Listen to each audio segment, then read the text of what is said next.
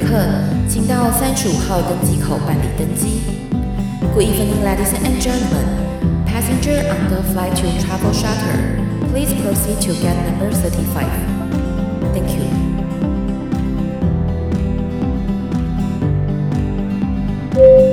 各位贵宾，我们即将起飞，请确实扣好系紧您的安全带。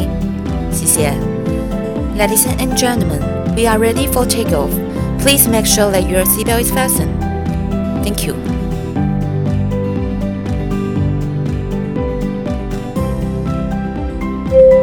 各位听众朋友，大家好，欢迎来到旅行快门，我是 Firas。大家好，我是特派主持人小访。小访，你这一次去花莲去了多久？我来了快一个礼拜了。我怎么感觉你这次真的在花莲待了超久的？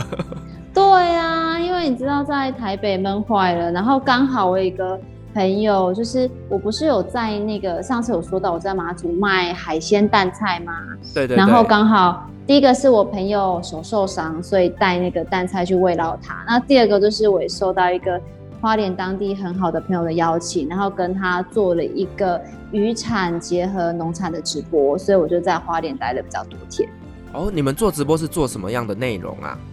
我跟你讲，我当时不是一直跟你说，马祖的东西多新鲜吗？其实花莲也有非常非常非常厉害的农产。就是我今天呢特别邀请到这一位大哥，他厉害了，他所有的东西吃起来全部都是清水冲过，马上就可以吃下去，完全不用担心有任何的农药啊，或者一些有的没有的会吃进去。哦，听起来就很健康哎。对啊，所以其实现在大家都讲究要养生啊，要无毒啊，要追求非常健康的生活。所以这一次特别邀请的就是把我们的马祖的渔业跟花莲的农业来做一个结合。所以呢，我们今天特别就邀请到我们回蓝无毒的创办人 Peter 大哥，欢迎 Peter。哎，大家好，我是花莲回蓝无毒的 Peter。那很高兴来有机会跟大家在呃线上聊天，那也很谢谢周小法跟呃我们这位帅哥主持人的邀请，那有机会跟大家在线上可以沟通一下一些农业的理念，还有一些我们在这边生活的一些状况。Peter，我记得啊，就是呃那时候来花莲的时候啊，我有。听你说，你们这边有非常多的，像一般来说来花莲，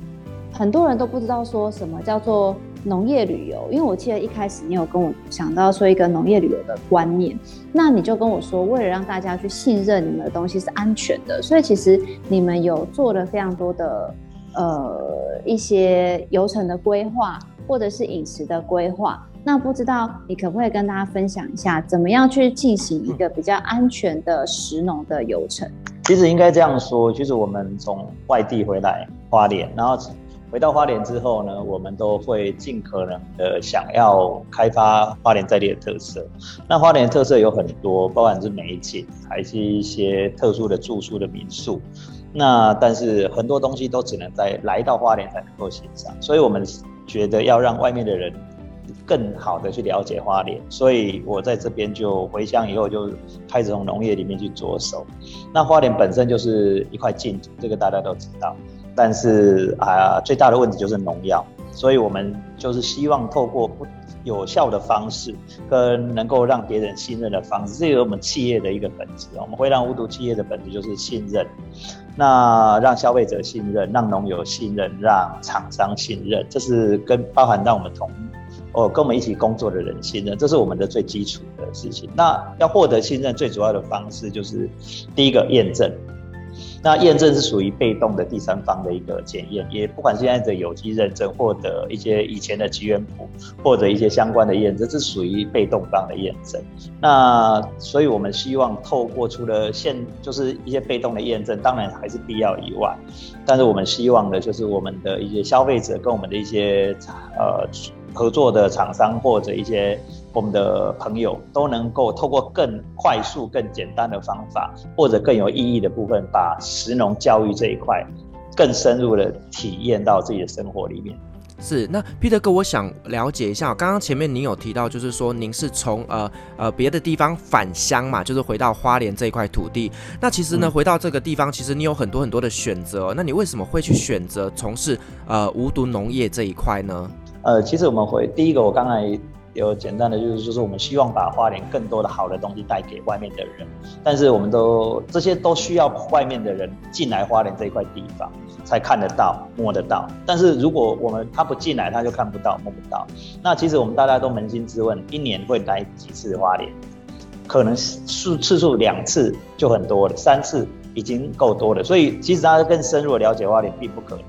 甚至要去买到这边的东西，都去需要透过呃不一样的推荐。所以我们就想说，那呃我有什么方法可以把产品带出去？所以我才想要去推荐。农业透过农业这个部分，因为农产品是日常生活中大家都用得到的东西，透过自己日常生活中用得到的东西，我们去做产品的推荐，让呃他们去更了解。那其实我们也是，其实另外一个方式方向是因为我们回来花莲之后呢，看到了很多的农，我们花莲的因为冷链，因为呃，行销，因为加工厂，因为很多的问题，他们的产品都没办法卖出去。在地的农产农友呢，他们最大的这些东西种了很多的东西，土地是全台湾最大的，但是他的产品竟然没有办法销售到全台，那这是农业的悲哀。所以我们希望透过更好的方式，能够协助花莲的一些痛点的东西能够被解套、被解决。好，那 Peter 哥，你刚刚讲了很多做无毒的东西啊，那其实。呃，其实我觉得都市小孩很可爱哦。我之前有听到一个说法，就是说，你知道吗？台北的，来，大家先问大家，香蕉是什么颜色？Firas，香蕉是什么颜色？要看它成熟没有嘛？它还没成熟是绿色，成熟之后是黄色。对，你真的很棒，你知道吗？台北很多的小朋友认为香蕉是白色的，为什么？白色的，为什么？它是哦，对，皮扒开之后是白色的。对，你在台北都是营养午餐，或者你去便利商店，他是不是都会把东西切好给你？对，所以他们很多小朋友甚至不知道是香蕉是黄色的，不知道西瓜是绿色的，他们觉得西瓜就应该是红色的或者是黄色的，然后他们觉得香蕉是白色的，他们根本不知道食物原本长什么样子。所以呢，我觉得 Peter 哥在这个沟通无毒的过程啊，我听说 Peter 哥有很多的这个可以从食物的一个溯源，不只是我们网络上的溯源，甚至还可以带着我们的消费者去看这些食物是怎么生产出来的，增加他的信赖感。那不知道 Peter 哥这边有没有几个类似这样的行程，或者是这样子可以参观的点，可以跟我们更多的朋友来做分享的？呃，好啊，这个我觉得非常好，我觉得就是没有错。其实我觉得就是我们做的这一块，呃，主要就是农旅的部分，就是能够提升在，呃，就是产品端能够让小朋友或者下一代他能够看得更清楚它的本质的东西。那我目前来说呢，像，呃，在凤林我们有花生，那我们可以带着呃消费者或者我们的客户朋友，然后到。农田里面去拔花生，呃，很多人不知道花生长在土里面，那不知道怎么去采收花生，采收花生也有怎么去晒壳，怎么去把那籽除下来。然后我们在瑞穗，呃，应该说是光复跟瑞穗交界处这边有咖啡豆，那我们这边有跟农友合作去做咖啡豆的采收，然后透过咖啡豆的采收，我们更了解咖啡豆的原本的本质，原来是长什么样子。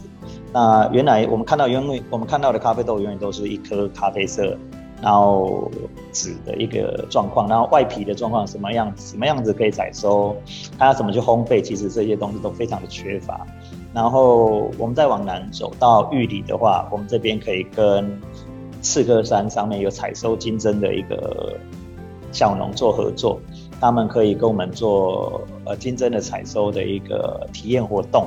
那我们可以在山上住啊，然后看着花东种谷，然后每天早起跟农友去采收金针，然后去做呃烘焙的一个加工的过程，做一个体验的活动。那在瑞穗，我们也有一个采茶的一个合作的部分，所以也可以跟茶农瑞穗的蜜香红茶去采收蜜香红茶。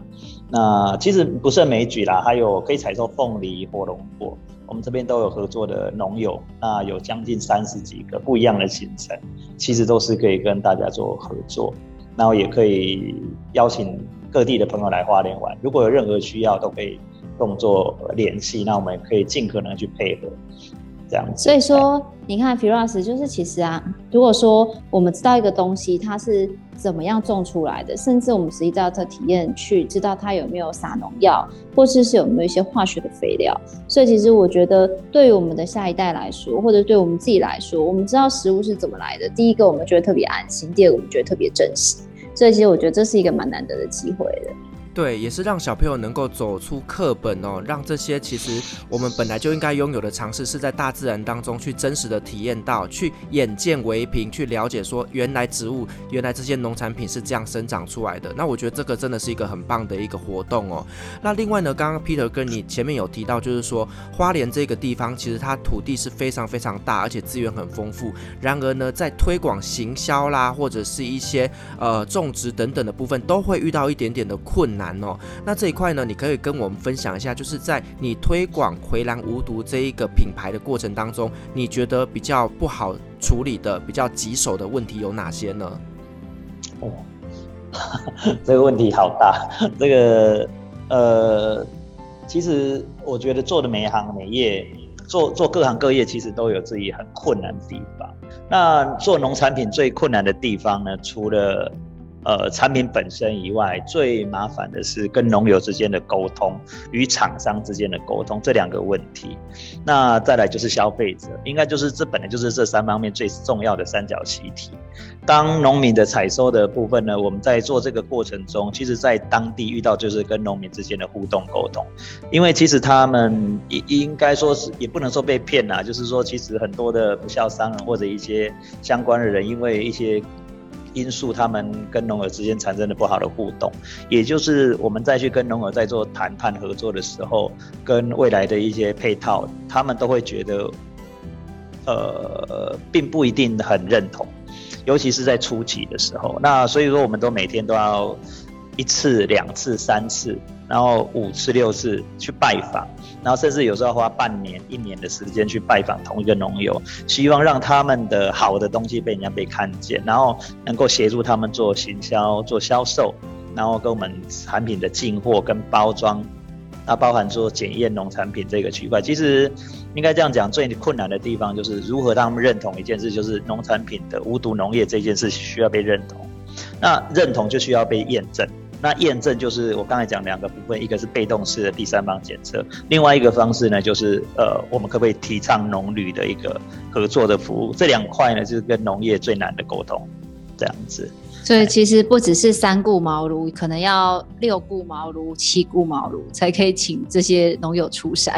这还蛮不容易的，听起来。对啊，他搞不好会觉得说，你们这些商人就是想要来赚我的钱的，你们是不是想要有什么目的来接近我？所以他一开始的防备心可能是会拉得很高的，这个真的需要一点时间去跟他们建立信任感，所以我觉得这个真的不是那么容易的。我想问一个一般可能大部分人也会好奇的问题，就是刚刚我们一直讲无毒农业，无毒农业，但是比 r o s 你会不会好奇，就是无毒跟有机到底哪里不一样？因为我们之前是不是早年都听到有机？食品类似这样的东西，那就是不知道 Peter 哥，就是我们无毒跟有机这中间的差别到底在哪里啊？这个其实各方的说法都其实。我们我们不能说我们讲的是对的，或一语去盖棺一件事情。其实，在我们的是立场来说，我们推动的就是友善耕作、安全农业这件事情，应该是这样讲。那所谓的无毒这件事情，我们是针对农药，尤其是我们像后山花莲这一块土地，其实我们没有重工业，有没有重金属，没有什么空气污染。我们一直在讲一件事，叫前有海，后有山，左边宜兰，右边台东。花莲这块土地本身先天的条件的位置就在那里。所以它基本上一些污染源它是不存在，我们连十层楼以上的大楼都屈指可数，所以更谈不上太多的污染。那最大的污染源呢，来自于我们自己本身就叫农药的喷洒。所以我们为什么叫回蓝无毒？就是回蓝就是花莲的意思。那无毒，我们的提提倡一件事就是大家不要再撒农药了，让农药的残留归零这件事情。所以呢，我们就提倡一个安全农业。那在这个过程中呢，所以我们就用这种方式去跟。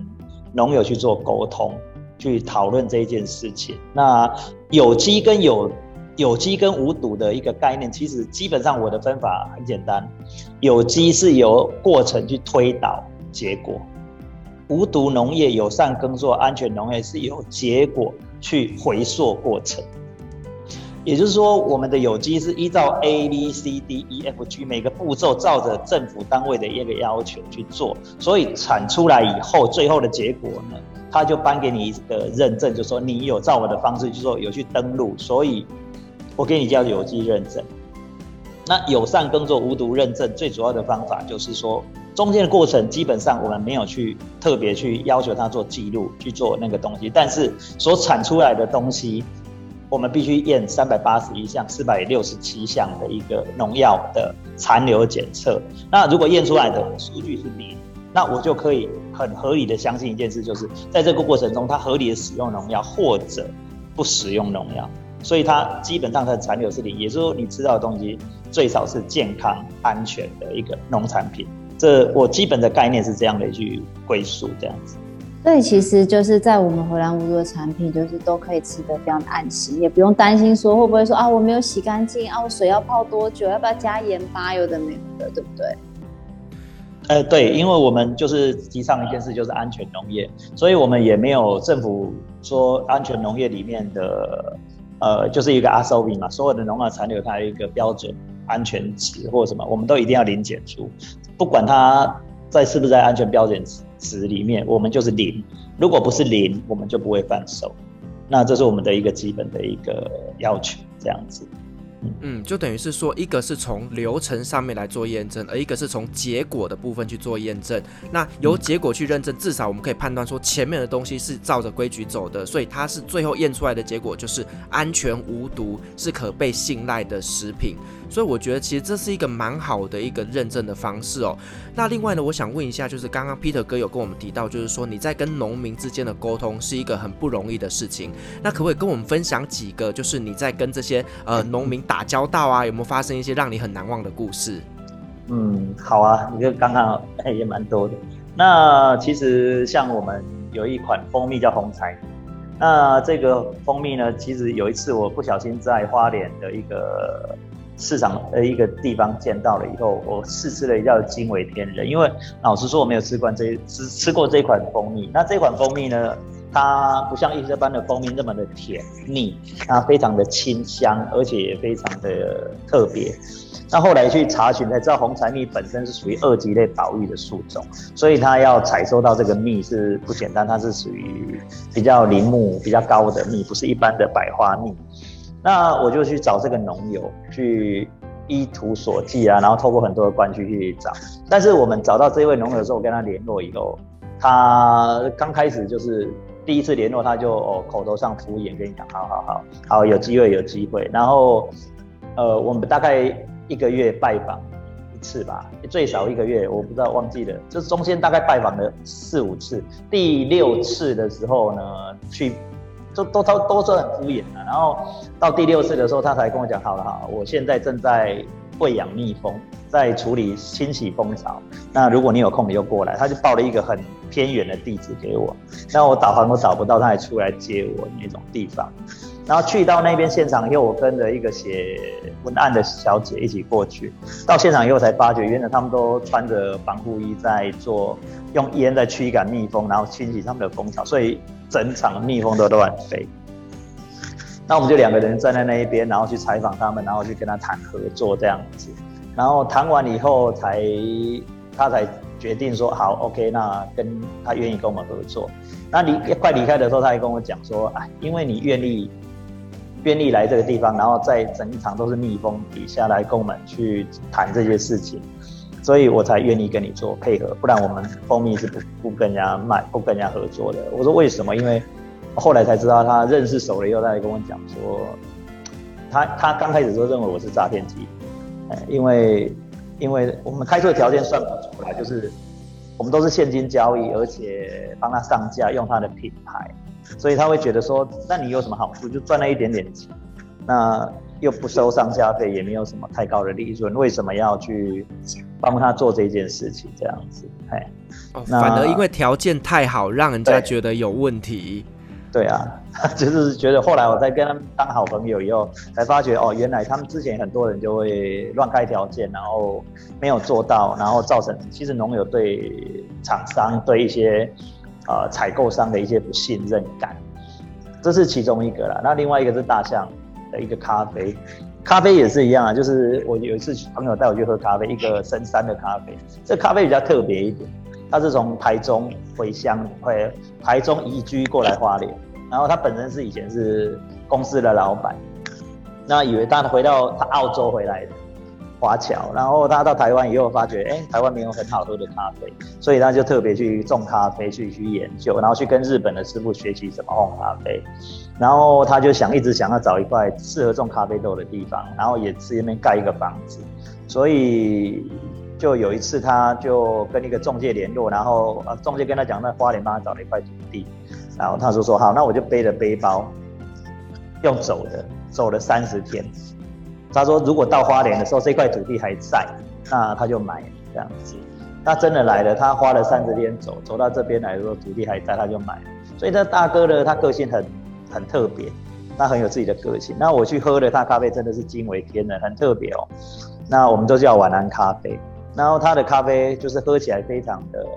香醇可口，但是呢，他就是只自己卖，他不不给人家卖。那我们我去到那边以后，我也没跟他讲我要卖，然后就一直跟他喝咖啡，就是大概一个礼拜去一次，我大概喝了八个月吧，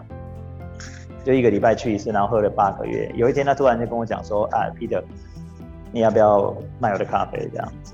我就说好啊。那价价钱两个都没有问也没有讲，然后就合作，一直合作，合作到今天。然后就他一直把我当弟弟这样在照顾在看，所以其实呃就是每个农友的个性啊、条件跟环境，还有他一些想法都不尽相同。他的豆子到今天就是他卖跟我卖，他也不给人家卖。蜂蜜也是一样，蜂蜜今年他的蜂蜜全部都卖完了，就是有人采购都卖完，但是他就是都会留一部分给我们回蓝无毒来卖，说他别人可以缺货，但是回蓝无毒不能缺货。就是我们大概都有这样的一个共识，为了同一块土地一个理想，大家一直在努力这样子。哇，听起来这些农友都超有个性的耶！当然，农友就是有个性。对我，我宁可不卖，那我也不要让你卖，除非你真的是跟我建立了一定的信任度之后，我才会愿意供货给你。产品就是农友的小孩，是他们自己辛辛苦苦努力，不用农药，不用化肥，不用。很多不好的东西去做，他就像照顾小孩子一样，在照顾他的农产品。那相对的，你不爱护他的产品，或者你对他产品有所影响，他站在他的角度来说，嗯，他一定不喜欢。就像自己的孩子，谁会希望说你用很低的价值去评价自己的小孩？所以，如果他产品本身它不存在价值，那农友自己本身也不会觉得，那我是不是应该要跟你合作？我觉得这很正常。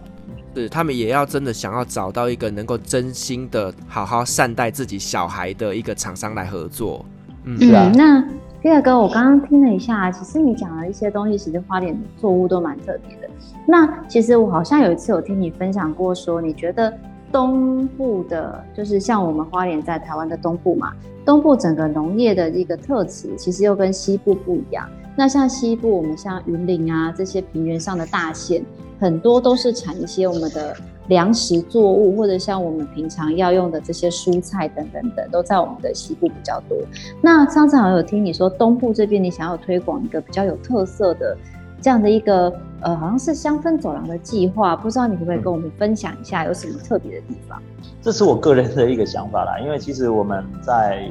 东西部都待过，那在这一段过程中，我们发现一件事，其实我们东部的冷链加工厂。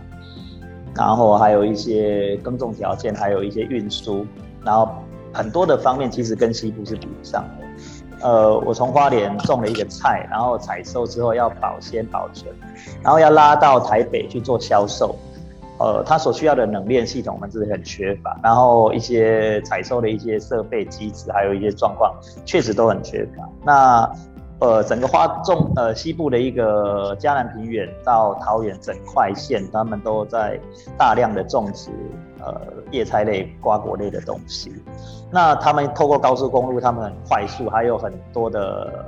储藏的空间。那东部这一块真的远远落后西部，我大概预估大概十几二十年不止这样子。所以我觉得在东部这一块要去跟西部竞争这一个。呃，叶菜类、瓜果类这个部部分，我觉得确实没有太大的必要。我觉得我们这边够吃，然后有些东西可以，大家可以自己自力更生，就算可以的。那我觉得我们东部应该在农业上面更应该琢磨到另外一个跟西部比较不一样的一个产业链的部分。所以我刚才像小芳讲的，对，我们在推动一件事情叫做重谷香氛走廊计划。纵谷就要走花东纵谷，那我们以花莲为起点。去推动纵谷香氛走廊计划。那这个计划里面大概分五大项，主要是以绿金为主，那以香氛类为主轴。第一类是中草药类，第二类是花茶类，第三是香草类，然后第四是新香料类，第四、第五是茶茶叶咖啡类。那我们透过这五种。的项目去要求跟农友去讨论，我们花莲有很多的土地，土地很多是荒废的，那甚至他们有一些瓜果类很多东西卖不出去的时候，他们怎么办？就是放弃。所以我希望说，利用呃老农跟新农的嫁接，透过这些我们种植这些高单位跟有经济价值的农产品。然后吸引一些年轻人回乡，或者亲是年轻人留乡的一个计划，能够让他们留下来，然后去推动这个东西。那回廊无毒所扮演的角色就是销售，透过我们的位置，能够将他们的所开发出来、所种植出来、所呃所研制出来的一些新的产品，然后一些香草类、香氛类的东西，能够推动到全世界，让未来世界看到台湾就是东。东花西部就是叶菜生活的一个大大的一个地方，那东部就是绿色的香氛的系列的东西。那我们要买一些香氛类、一些有味道的或者特殊的滤金的产品，都可以透过东部这块土地来去做购买。那也可以吸引一些青年，他们在有高单位经济价值的情况下，能够愿意在农业上。做更多的琢磨，而不是一颗高丽菜十块钱、一块钱，这是送人都没有人要的情况之下，再去做同样的事情，我觉得这很不现实。那对人家说，那个法国有巴黎，然后我们的台湾也有花莲，可以有一些很很不错的，就是刚刚讲的什么花茶、咖啡啊之类的，其实好像也蛮值得期待的。嗯，就有点像我们不要去跟人家竞争红海市场嘛，我们就找出属于我们自己的一个价值相对于比较高的一些经济作物来种植。那刚刚呢，我们的 Peter 哥也有提到哦，就是老农跟新农之间会去做一个嫁接。那这一块呢，是怎么样让他们去做到一个世代的融合？可以跟我们稍微做一下分享吗？好。这个都都是我们自己的一个思考跟想象的一个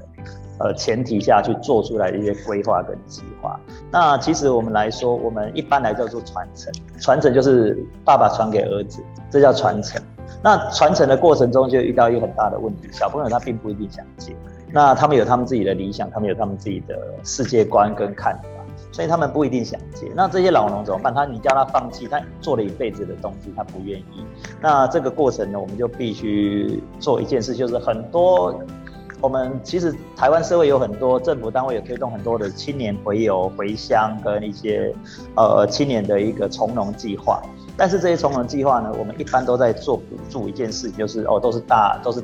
谷类啊、五谷类、大豆类这些东西，黄豆、稻米这些产品。那我是希望说，透过这样的方式呢，希望就是让，呃，这些，呃，这些愿意回来来花莲耕种的一些年轻的农友、农夫，然后他们能够利用他们的专业，他们的主要的部分就是他们的体力，然后他们创新的行销思维，然后结合农老农的一个土地，呃，就是现有的他们本身有的硬体跟土地，还有他们的经验。两个结合在一起，然后连接到回廊无毒，连接到我们这些厂商，然后串成一个铁三角。也就是说，透过他们这两个有效的合作，能够让旧老诶、老干新枝能够融融合在一起，重新做嫁接，产出一个新的不同的果实。那我觉得嫁接这件事情是我们一直想努力的，就是透过老干新枝，然后重新做嫁接，产出一个不一样的一种果实。那更好的果实，那我们就负责把这个果实拿出去卖掉，那获利由他们双方去共同去分润。他们也许他们可以用拆账，用合用用彼此之间的一个合作的模式去把这个账，他们就有获利的空间，然后他们就可以做得更多。那年轻人他手里没有那么多的资金，所以他的营销成本不用那么的大，包含土地的租赁，包含设备的使用。那年老年人他们有一些经验的传承，跟一些呃呃原本已经种植很久的产品，就可以透过年轻人的体力，能够再延展、再延续往前的推进，这是我们的看法。然后借由这样的部分，就可以推动再去延展我们的种谷香氛走廊计划。其实它就是一脉相传，这些年轻人除了原本的这些耕作以外，他才能够接到最后往呃。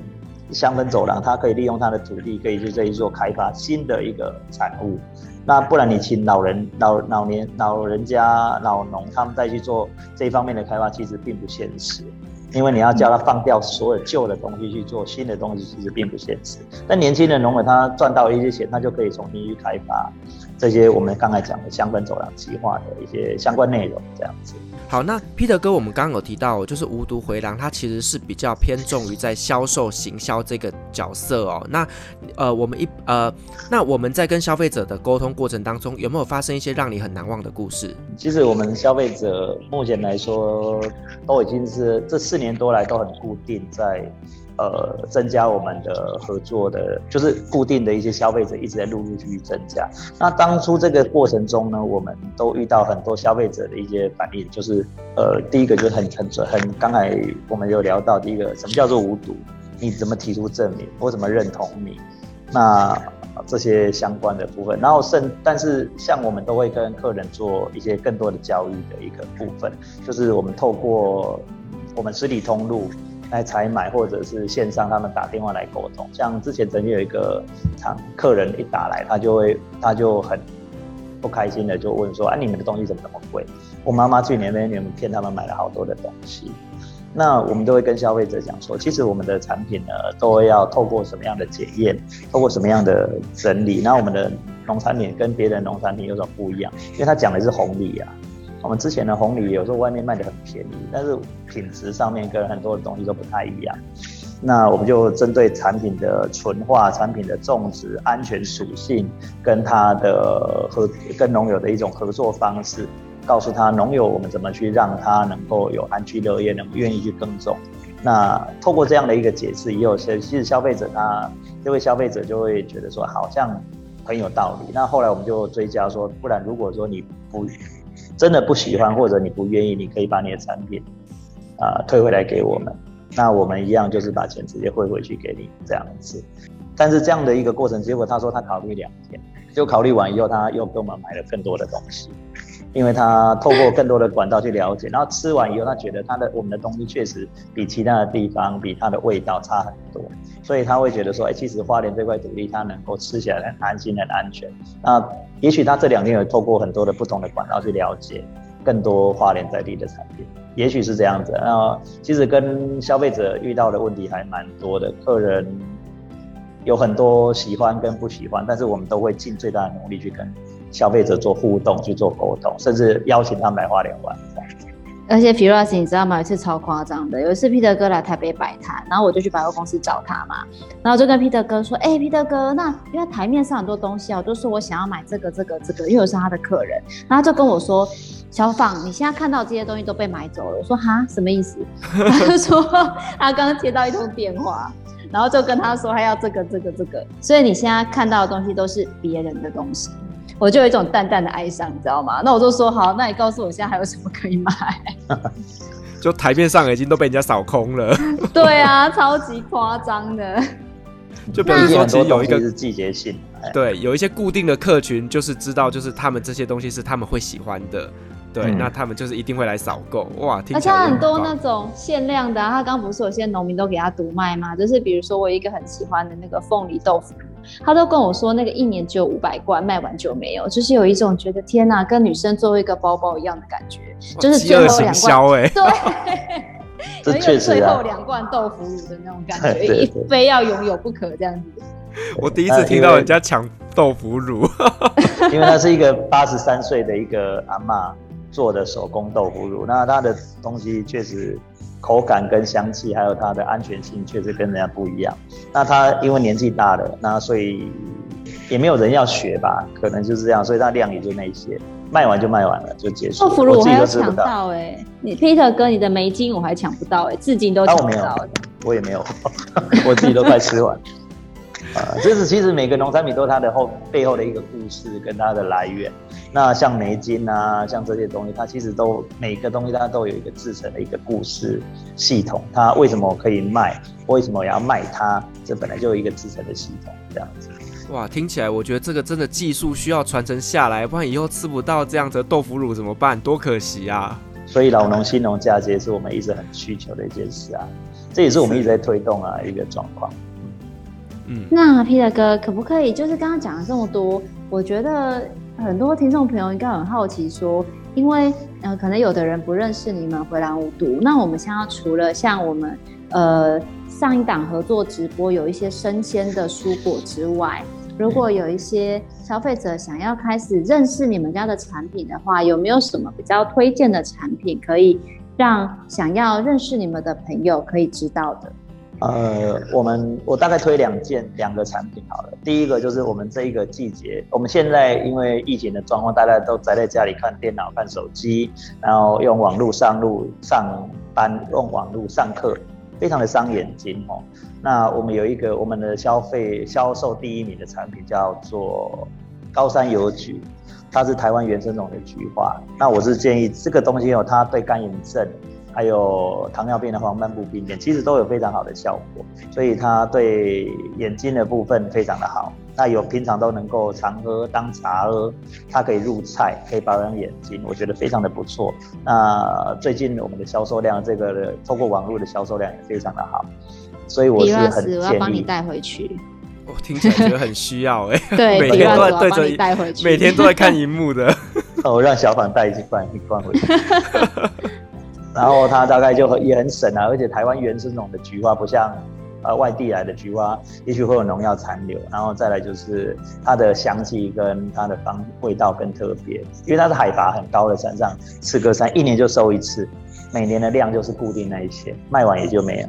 所以要等。我觉得这个。很重要啊，因为其实我们菊花这种东西很多都是呃可能进口的。那其实我听朋友说，就是啊，你们不要常常泡那个菊花茶啦，因为农药残留很多啦，什么对身体不好。那我觉得如果说一个像无毒的这样子，又可以对我们眼睛好，我觉得对现代人来说是一个蛮安全的选择。啊、呃，另外一支叫素草，叫清明草，那这是我们。世界专利的产品，那也是全台湾，甚至全世界都是唯一的一支产品。它是用我们一种特别的世界上最小的兰花，也是二级类保育植物的兽，叫做清明草，啊、学名叫做兽草。兽草就是一个密字旁，在一个享受的兽哦，是所制作成的一些相关的产品。那主要的效果呢是，呃，抗过敏跟伤口愈合。所以现在它有进行到术后药膏的部分，所以当我们现在的兽草膏的部分有，诶，兽草的部分有拿来做兽草防护修护膏，然后洗发精、沐浴乳，我觉得这对我们现在人体的保健保养跟一些一些小小的伤口或者一些呃不舒服的地方，其实我是觉得很好用。那这是我们的销售第二名的产品，我是觉得这个我也推荐，因为全草本的，而且。不伤害人体，而且有有效的抗过敏，然后抗呃就伤口愈合，非常好用。所以听起来这个兽草是一系列的产品哦，那包括像什么洗发精啊、沐浴乳等等，这全系列都有。对，我们开发，我们就是在呃高单位萃取，然后得到呃世界的一个。认证之后，我们有申请专利，然后透过这个产品的一个萃取物，我们就是跟很多的，就是发展出不一样的产品。到现在最新的有防晒的部分，都有添加，因为它里面很多人涂防晒，涂在脸上或涂在身上都会很容易过敏，过敏性肤质，那有些人就会不舒服。但是有这个东西以后，它就可以呃把过敏的部分尽量的减低。所以它其实也是没有添加太多的一些化学物品，所以就是天然纯草本的，反而不会对我们的肌肤造成太大的负担。对，基本上没有添加化学的在地的东西，包含它的精油，包含它的一些东西，尽可能我们都是用天然的，做到尽可能完整的天然纯草本。像那修护膏啊，虽然不小心烫到，煮菜啊，像小访不小心烫到，他如果煮菜的话，他马上擦，隔天连水泡都不会起。然后它非常好用，所以我们刚初期的时候，像蚊子咬到，马上擦十五分钟以后疼，呃痒。痒就消失，三十分钟以后，等那个消就开始消炎，就开始伤口在那个蚊子咬到的地方就开始消了，所以它很好的消炎的效果。所以我觉得比很多的东西比起来，它不一定说是最好用，但是我觉得它很安全，而且它的效果也非常的好。其实我觉得听 Peter 哥说这样子，我觉得很特别的是，以前啊，可能我个人啊比较孤陋寡闻，一直以来对农业的认知都觉得是。呃，柴米油盐酱醋茶这一些，但是刚刚听完 Peter 哥分享，就觉得，哎、其实现在除了一些原生原型的食物之外，其实现在的农业也可以应用到蛮多不同的地方，那也为我们的生活都可以带来一个更安全、更呃，甚至是更便利的选择。因为刚刚听起来那个受草，就是你不管烫伤啊，或者是瘙痒或皮肤过敏都可以使用。其实我觉得算呃，回蓝无毒也让大家有一个呃。更多更好的选择。那呃皮尔哥，我还是好奇想问一下，说那如果说现在我如果是一个农民或是一个消费者，那我怎么样可以跟你取得一些合作或者是购买的管道呢？OK，一般的消费者，我们大概有几个通路的模式。第一个就是我们的实体通路，我们在台呃，在除了在花莲以外，我们在。台北、在桃园、在苗栗、在彰化、在高雄，我们都自己有实体通路的分店，有机会在附近的人可以直接购买，也可以透过线上的购物我们的电商平台做采买。所以你只要打“回阳无毒”四个字进去，都可以透过我们的一些相关的系统，可以买得到我们的产品。那我们还有做，我们当然我们除了这两个系统以外，我们还透过更多不同的系统推动我们的产品，包含餐饮，包含旅游。所以我们在休闲产业里面，我们也会置入一些我们的产品。所以有些地方你看到民宿或者是饭店，我们现在也跟饭店业做结合，推荐把我们的产品，把我们的咖啡，把我们蜜香红茶推进去饭店里面。这样子，所以大概我们就是线上采购跟那个部分。那如果说厂商想要跟我们合作的话，就可以透过我们的粉丝专业跟我们做联系。那也许我们可以达成，如果彼此之间在观念上、想法上，跟市场通路上，大家是能够达成一致的共识，就可以在大家可以再去更好的、更多元的一种合作模式。这个我们都乐观其成。那我们都希望更多人能够来支持我们，然后支持花莲的在地的农业跟农友这样子。那我们回蓝无毒的一个相关的连接，我都会把它放在资讯栏上面。那如果说各位听众你有兴趣想要了解他们的产品，还有一些合作方式，也都可以点选这些连接来和他们做联络。Peter 哥，我问你哦，因为嗯，就我所知，回蓝无毒好像目前就是只是比较专注在做花莲这个部分嘛。那如果我是其他地方的农民的话，你们有没有比较推荐其他的品牌可以跟他们合作的？呃，好，其实花莲我们的回蓝无毒的信念就是从花莲开始。然后以县市为单位，然后我们是面向全世界，把台湾的无毒农业推出去。回南无毒只是我们刚开始的起点，所以我们会，呃，这几年已经在跟各地的有有有想做无毒农业、推动友善耕作这一块的市场的朋友在做合作。像我们现在目前有还有几个品，呃，就是不一样的朋友在做，像我们跟呃高雄，我们有。跟着高雄的一位赖小姐有成立一个打购研选，她就是在做高雄这个区块的一个农产品无毒农业的一个部分。所以，如果高雄的一些农业农产品，他们有在无毒农业的，也就是做友善耕作，也想推自己的产品的话，其实可以跟赖小姐做联系。那去做呃产品的区域性整合。所以我希望说每个县市它都有一个不同的人去整合主导在地的一个农产品的一个区块链，然后透过这个区块，它我们大家人去结合成一个联盟系统，然后把整个无毒农业做串接、做串联起来。像呃我们在马祖跟呃，马祖那里这个品牌也在做一个更完整的合作，那也可以联络中小姐去做这一方面的一个配合。在马祖这边有马祖系列的产品，那只要是产品符合我们在地化，然后生产的一个流程，还有安全属性，我觉得都是可以透过不同的管道去做。这一方面的合作，那我也希望更多台湾各县市不一样的农友有意愿，或者不一定是农友，或者青年，或者是相关有志人士，他想要在无毒农业这一块琢磨，我们都愿意把花莲经验、灰兰无毒的经验复制到呃他们的身上，我们都能够给予更多的资源呢，更多的协助，甚至把客人给他们。他们在我们在桃园，我们在全省都有客人，都可以推过去给他们，让他们可以。了解那些消费者，既然信任灰兰无毒，当然也会信任我们的推荐。我相信这样的一个过程，能够让全台湾的一个无毒农业快速的做推动跟进展。不然只靠我们一个单位，其实并不容易去做呃完整的一个系统的一个推荐跟产品的推动这样子。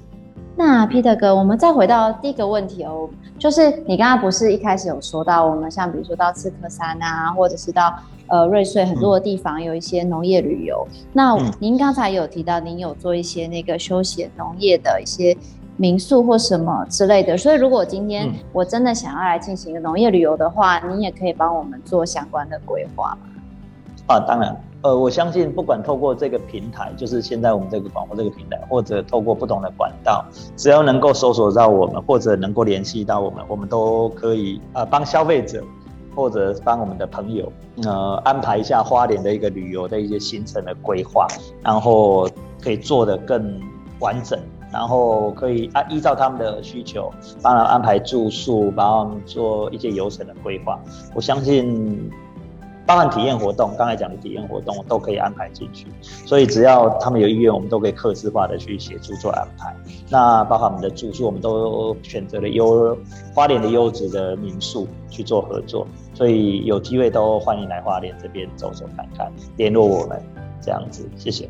嗯，这个回蓝无毒其实整个计划听起来是非常庞大的哦。那我觉得它的理念是非常非常好的，就是在推广有机、推广无毒的一个农产品。嗯、那呢，如果说我们这边各个呃听众朋友啦，或者是各大单位机关呢，我们这边如果有愿意跟我们大家一起来联手推广这样的一个呃理念的，那我觉得呢，都可以来做一个全省的串接哦。那让我们大台湾人呢能够吃得更健康。那尤其是在疫情期间哦，我想应该更。更多人越来越在乎，就是你的食安这一块哦。我们也都希望说，疫情呢，大家可以吃得健康，那提高我们自己的身体的免疫力，然后呢，让我们大家呢，能够在生活在一个没有压力的一个生活环境之下。欢迎大家有机会来花莲玩，那有机会也去马祖走走，有机会也去高雄走走。那呃，我觉得就是只要愿意，呃，让让我们自己生活的地方更好的，呃，就是可以让它更安全、更友善，我都觉得我们都可以来，大家一起来合作。那希望所有的朋友有机会来花莲，再来找我们，谢谢。